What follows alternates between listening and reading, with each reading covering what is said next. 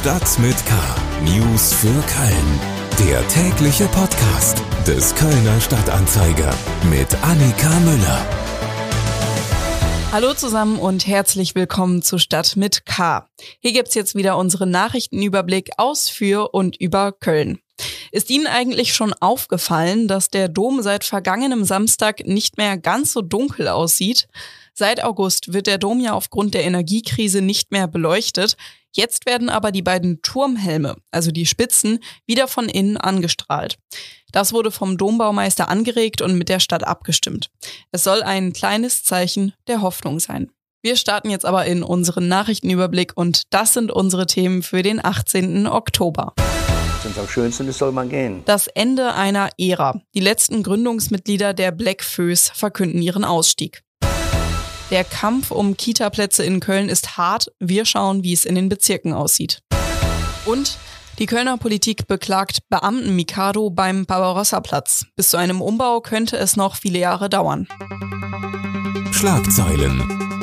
Fred Fußbräuch ist tot. Das Oberhaupt der bekannten TV-Familie aus dem WDR-Fernsehen ist im Alter von 81 Jahren gestorben. Das teilte sein Sohn Frank am Dienstagmorgen auf seinem Facebook-Profil mit. Mit seiner Frau Annemie und Sohn Frank schrieb der Kölner Fernsehgeschichte. Die Dokumentarfilmreihe über die Arbeiterfamilie aus Köln-Buchheim gilt als erste deutsche TV-Doku-Soap. Sie wurde von 1989 bis 2001 gedreht und erreichte vor allem in den 90er Jahren Kultstatus. In den vergangenen Monaten wurde bereits bekannt, dass die Kölner Lichter auch 2023 wieder auf der Kippe stehen würden. Nun ist es offiziell. Auch 2023 wird es keine Ausgabe des Lichterspektakels über dem Rhein geben. Und damit nicht genug. Das Team des Veranstaltungsbüros Werner Nolden stellt in Frage, ob es überhaupt jemals noch einmal die Kölner Lichter geben wird. Die Finanzierungslücke für ein Event 2022 lag bei rund 300.000 Euro. Für 2023 sei die Summe mittlerweile nicht mehr zu beziffern. Vom 28. Oktober bis zum 6. November findet das Kölner Herbstvolksfest am Deutzer Rheinufer statt. Trotz der Energiekrise wird die Kirmes in vollem Umfang stattfinden. Lediglich die Beleuchtung soll erst bei Einbruch der Dunkelheit komplett eingeschaltet werden. Aufgrund von Tumulten bei der Frühjahrskirmes soll in den kommenden Tagen ein erweitertes Sicherheitskonzept vorgestellt werden. So soll es etwa mehr Sicherheitspersonal und Überwachungskameras geben. Eine Ära geht zu Ende und damit kommen wir zu den Themen, über die wir etwas ausführlicher sprechen wollen. Musik. An Silvester geben die Black Föß ein großes Konzert in der Lanxess Arena und es wird das letzte Konzert der Band sein, wie wir sie kennen. Nach dem 50 plus 2 Jubiläumskonzert werden die letzten beiden Gründungsmitglieder die Band verlassen. Im kommenden Jahr stehen also keine Urföß mehr auf der Bühne. 52 Jahre Blackfoes und ich werde 75 nächste Woche. 75, das sei das richtige Alter, um in den Ruhestand zu gehen, findet Ernst Josef Stockloser, der bei den Blackfoes als Erri bekannt ist. Der Entschluss aufzuhören kam aber noch früher. Der kam eigentlich schon vor zwei Jahren, als wir geplant hatten, zum 50-Jährigen auch auf dem Roncalli-Platz das zu feiern. Und da normalerweise hätte ich dann danach meinen Ausstieg erklärt, aber das hat ja dann Corona-mäßig und all die Dinge nicht funktioniert. Jetzt haben wir gespielt am Roncalli-Platz und danach habe ich gedacht, schöneren Abschluss kannst du eigentlich gar nicht finden, aber das machen wir jetzt nicht mitten im Jahr, sondern das Abschlusskonzert war ja auch für die Jubiläumstournee geplant in der Arena die spielen wir jetzt und dann ist der Zeitpunkt gekommen. Sein Bandkollege und das zweite noch aktive Gründungsmitglied Günther Antonius Lückerath, den alle nur Bömmel nennen, schließt sich da direkt an. Äh, ja, weil die Zeit einfach reif ist dazu. Und die Jungs äh, wollen jetzt natürlich mit der neuen Information wollen die auch durchstarten und wollen richtig Gas geben, was man verstehen kann. Und ich glaube, diesem Tempo äh, wären wir auch nicht mehr gewachsen, äh, da äh, diesen, äh, diesen, dieses Tempo mitzugehen. Und insofern denke ich, das ist jetzt der, ein richtiger Moment und der richtige, die richtige, der richtige Zeitpunkt. Jetzt freut sich Bömmel Lückerath auf die Zeit mit seiner Frau.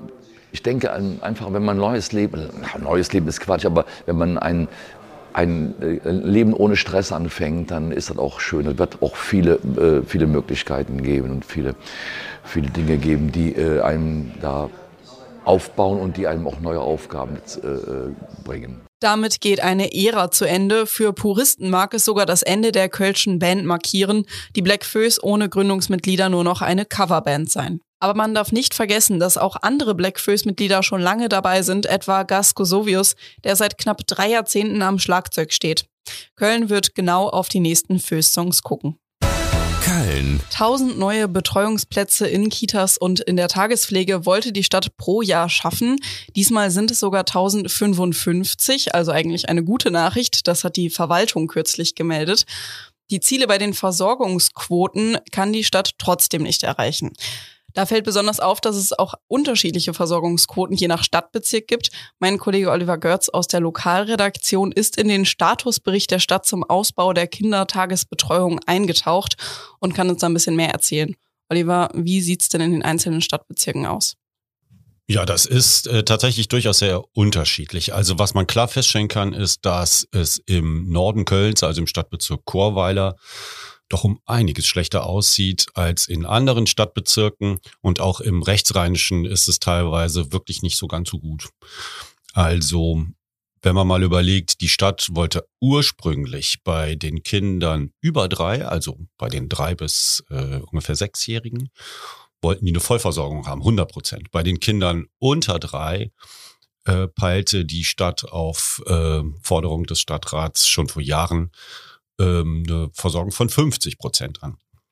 Chorweiler, der Stadtbezirk Chorweiler, nicht der Stadtteil, der Stadtbezirk Chorweiler ist da doch um einiges von entfernt. Bei Ü3 ähm, liegen die doch deutlich darunter und auch bei ähm, U3 mit 80 Prozent äh, ist noch doch um einiges weit äh, weg von den eigentlichen 100 Prozent. Wo ist es denn besonders gut?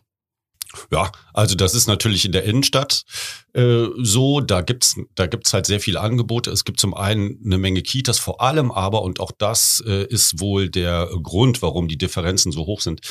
Es gibt eine ganze Menge Tagesmütter und Tagesväter. Also es sind weniger die Kitas, äh, die da sind, sondern es gibt einfach mehr Tagesmütter und Tagesväter, äh, die das äh, Versorgungsangebot auffangen. Das gibt's in den in Stadtbezirken wie Chorweiler oder eben auch Kalk der auch nicht so gut dasteht, ähm, gibt es das nicht so und deswegen sind da auch die Versorgungsquoten entsprechend niedriger.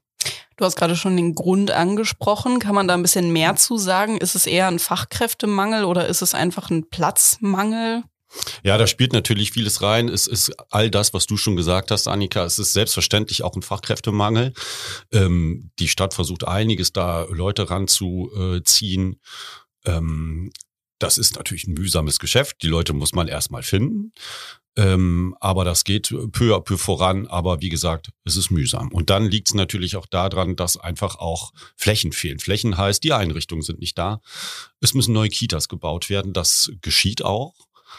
Ähm, Im kommenden Jahr plant die Verwaltung 19 neue Kitas äh, zu bauen und dadurch nochmal weitere 950 Plätze zu schaffen. Also ein bisschen weniger, als sie jetzt geschafft haben.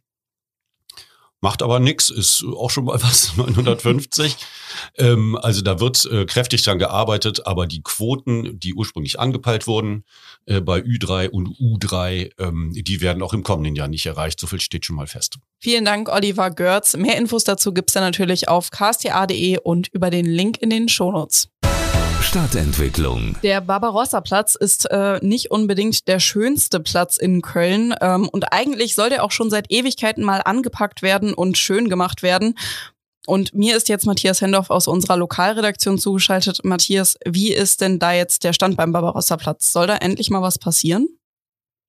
Da soll schon seit ganz, ganz vielen Jahren was passieren. Das Problem ist die Umsetzung. Es passiert einfach nichts. Deshalb äh, haben vier Antragsteller im Februar 2020 eine Machbarkeitsstudie von der Verwaltung eingefordert. Das Problem ist, als wir jetzt nachgehört haben, wie es denn aussieht mit dieser Machbarkeitsstudie, kam quasi von der Verwaltung zurück, hm, ja, die geben wir dann im Laufe des Jahres 2023 in Auftrag, also zwei bis drei Jahre später, als der Beschluss gefallen ist. Und dann sind ja noch keine Ergebnisse da. Das heißt, wer am Barbarossa-Platz jetzt demnächst erwartet, dass aus dem Platz wirklich ein Platz wird oder zumindest ansatzweise, der sollte vielleicht doch ein bisschen mehr Geduld mitbringen. Ich glaube nicht, dass da in den nächsten Jahren was Grundlegendes passiert, abseits davon, dass die Stadt da jetzt die ähm, Haltestellen barrierefrei macht und Radwege einrichtet. Aber das ist ja nicht die große Umgestaltung, auf die eigentlich alle hoffen und die auch das neue Bündnis von Grünen, CDU und Volt hinarbeitet und im Kooperationsvertrag vereinbart hat. Und warum zieht sich das alles so? Warum tut sich da nichts? Naja, in dem Fall also wenn man jetzt zurückkommt auf die Machbarkeitsstudie, man bräuchte eben Ergebnisse der Machbarkeitsstudie. Darauf weist auch das Bündnis im Kooperationsvertrag hin, sagt, naja, auf Basis dieser Ergebnisse wollen wir dann entscheiden. Nur wenn man keine Machbarkeitsstudie in Auftrag gibt als Verwaltung, dann gibt es auch keine Ergebnisse. Das ist natürlich nur ein Teil des Problem, Problems. Am Barbarossa-Platz hätte schon länger was passieren können, aber da geht es eben nicht vorwärts. Und jetzt bei der Machbarkeitsstudie, na gut, da hat die Verwaltung, sie sagt nicht, warum sie die ähm, Studie nicht in Auftrag gegeben hat. Ich würde sagen, sie hat da es verschlafen oder in den Stapel nach unten gelegt. Das werfen die auch teilweise die Stadtratspolitiker vor. Du hast es gerade schon angesprochen, das werfen sie der Stadtverwaltung vor. Was genau sagen die Ratsfraktionen denn dazu? Ja, wir haben die vier Antragsteller gefragt. Das war die äh, Ratsgruppe Gut, die FDP, CDU und Grüne seinerzeit. Die FDP äh, wirft der Verwaltung Beamten-Mikado vor und die Ratsgruppe Gut sagt eben, dass dieser Stapel der quasi was abgearbeitet werden muss, was der Stadtrat beschließt, relativ groß ist und dass da immer wieder bestimmte Aufträge nach unten gelegt werden und eben nicht erledigt werden. Das ist ein oft gehörter Vorwurf. Jetzt in dem Fall muss man sagen, der hört sich da jetzt schon ganz glaubhaft an. Mhm. Jetzt blicken wir mal ein bisschen nach vorne. Du sagst, das wird wahrscheinlich noch viele Jahre dauern, bis sich da mal was tut. Aber wie könnte denn der Barbarossa-Platz aussehen, wenn er mal ein richtiger Platz wäre? Gibt es da Visionen für? Ja, die gibt es. Eine grundlegende Frage ist ja, ob die Linie 18, die vom Hauptbahnhof kommt und dann Richtung Bonn fährt, äh, die kommt ja quasi da aus dem Tunnel hoch und am Barbarossa-Platz ist sie dann oberirdisch. So, das ist eine von vier Stadtbahnlinien, die da kreuzen. Das ist viel Holz. Dazu kommen ja noch die ganzen Fahrspuren. Das ist ja eigentlich ein, mehr oder weniger ein Autobahnkreuz gefühlt etwas übertrieben gesagt. Und da ist die Frage, ob man die untertunnelt. Einige wollen das, andere wollen das nicht. Unter anderem, das müsste ja geprüft werden, weil dann hätte man vielleicht etwas mehr Platz, um einen Raum zu schaffen, auch indem man vielleicht die Autospuren neu ordnet. All das sind so die Ziele, die man sich da wünscht, aber tja, da passiert halt nichts. Bis der Barbarossa-Platz umgestaltet und endlich zu einem richtigen Platz wird, wird es wohl noch einige Jahre dauern. Vielen Dank an Matthias Hendorf. Und bevor ich mich jetzt verabschiede, noch ein kleiner Hinweis. Noch bis Donnerstag können Sie im Internet über das Motto für den CSD 2023 in Köln abstimmen. Derzeit liegt das alte Motto, mit dem seit 2020 geworben wird, mit Abstand vorne. Für Menschenrechte viele gemeinsam stark. Schauen Sie doch mal vorbei. Die Infos habe ich Ihnen in den Shownotes verlinkt.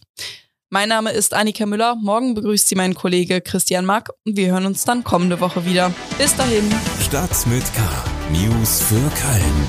Der tägliche Podcast.